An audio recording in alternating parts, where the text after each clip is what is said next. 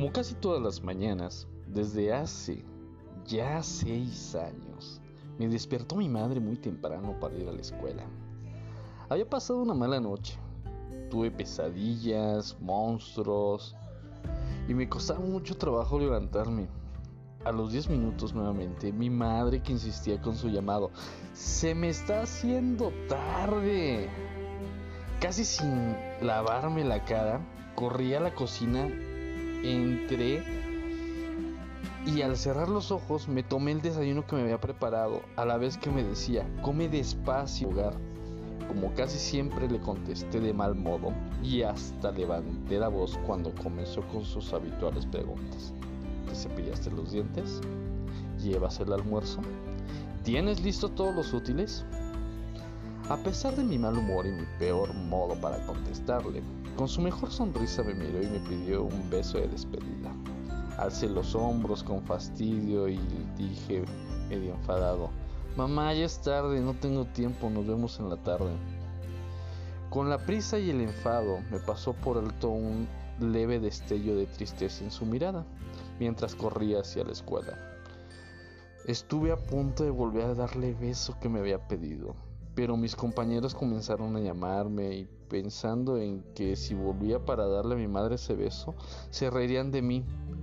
No volví a mirarla y seguí mi viaje rumbo a la escuela. El día pasó volando entre clase y clase, juegos y almuerzo. Me había olvidado del, incidente que había ocurrido con mamá por la mañana, aunque debo reconocer que esta vez apenas sonó el timbre que anunciaba el final del día.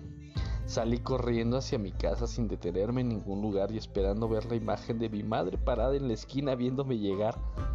Pero esta vez no estaba.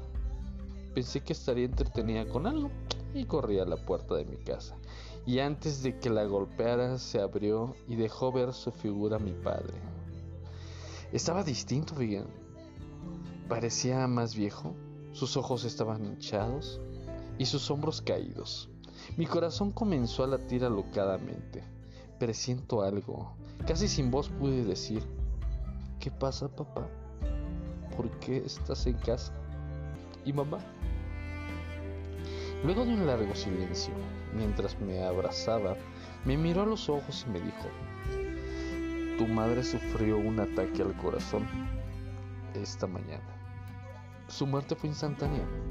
Nadie se enteró hasta que vinieron a visitarla y la encontraron tendida sobre su cama. Su voz se cortó y no pudo continuar hablando. Mi mamá, la que todas las noches reza junto a la cama, la que me despierta todas las mañanas, la que me arropa, la que me besa, la que me cuida, la que me cura, la que me enseña, la que me había pedido un beso de despedida por la mañana, ya no estaba. Dios perdona. Dile que me perdone. Aún soy un niño, pretendo ser un hombre. Dile por favor que ella es lo más lo que más quiero en la vida que sus abrazos me han dado seguridad siempre que su sonrisa me acompaña toda la vida, que prometo valorar a las personas que comparten conmigo la existencia, a los que todavía tienen a su madre viva.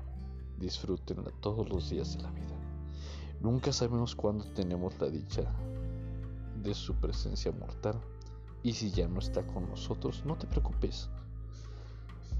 Las madres son muy necias y nunca te dejarán solo.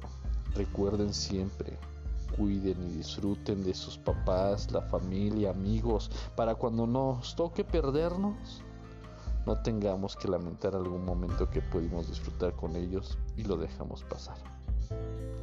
Gracias, mamá.